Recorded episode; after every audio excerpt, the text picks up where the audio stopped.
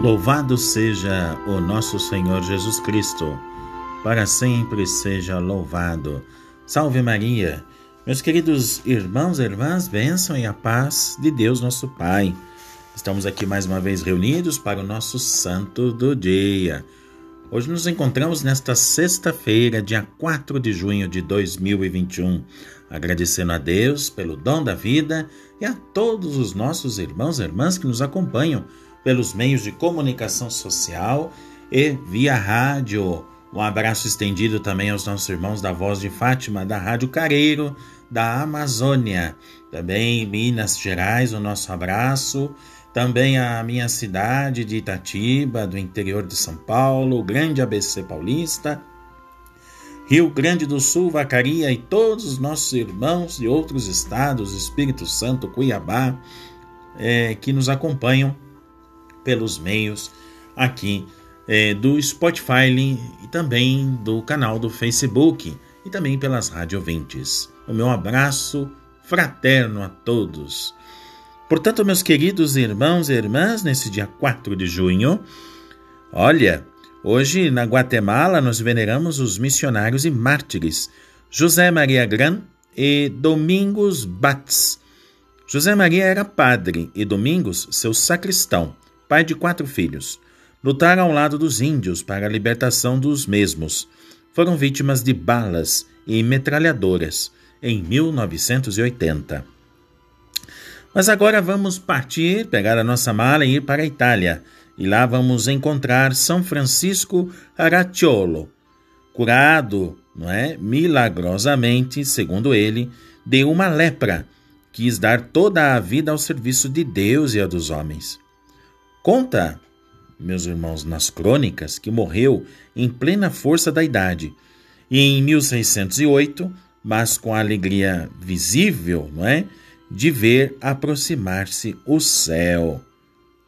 Na Numídia, atual Argélia, na África, vamos encontrar também aí partindo o Santo Optato, né, um nome diferente, mas conhecido tanto como bispo e confessor, quanto igualmente como escritor.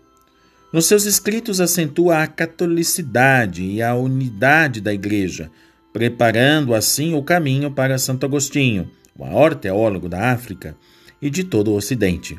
Ele morreu pelo ano de 370. Ainda na África, na Etiópia, são venerados os capuchinhos mártires Agatângelo e Cassiano. Esse último, aliás, era de origem portuguesa, embora nascido na França. Não é?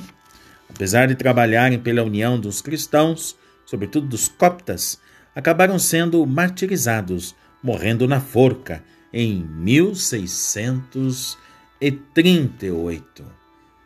Então vejam, meus irmãos, são muitos santos, na é verdade, santos que marcam a história da igreja, não é? Que a gente vai conhecendo, vai aprendendo é, com a vida desses grandes homens de Deus.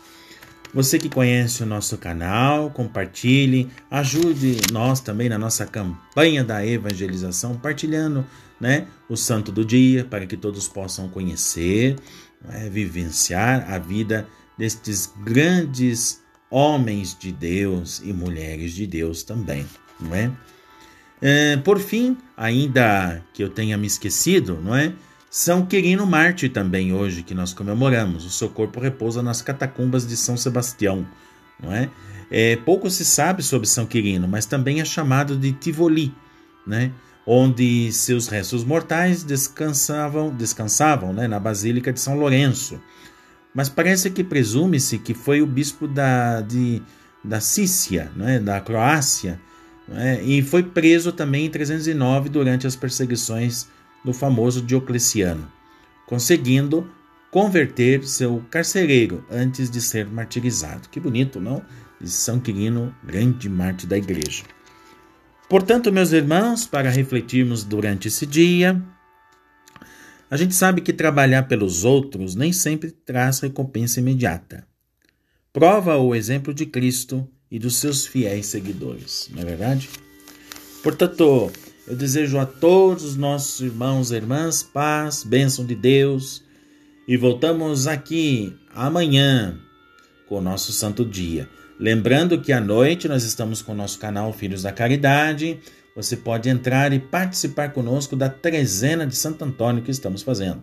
Se você puder participar, participe conosco ou participe na sua comunidade, especialmente nesse momento especial que estamos vivendo, esse grande santo devocional do mundo inteiro, como dizia o saudoso Papa Leão XIII, o santo do mundo inteiro, Santo Antônio de Pádua. Portanto, voltamos aqui amanhã com mais um santo do dia, se Deus quiser.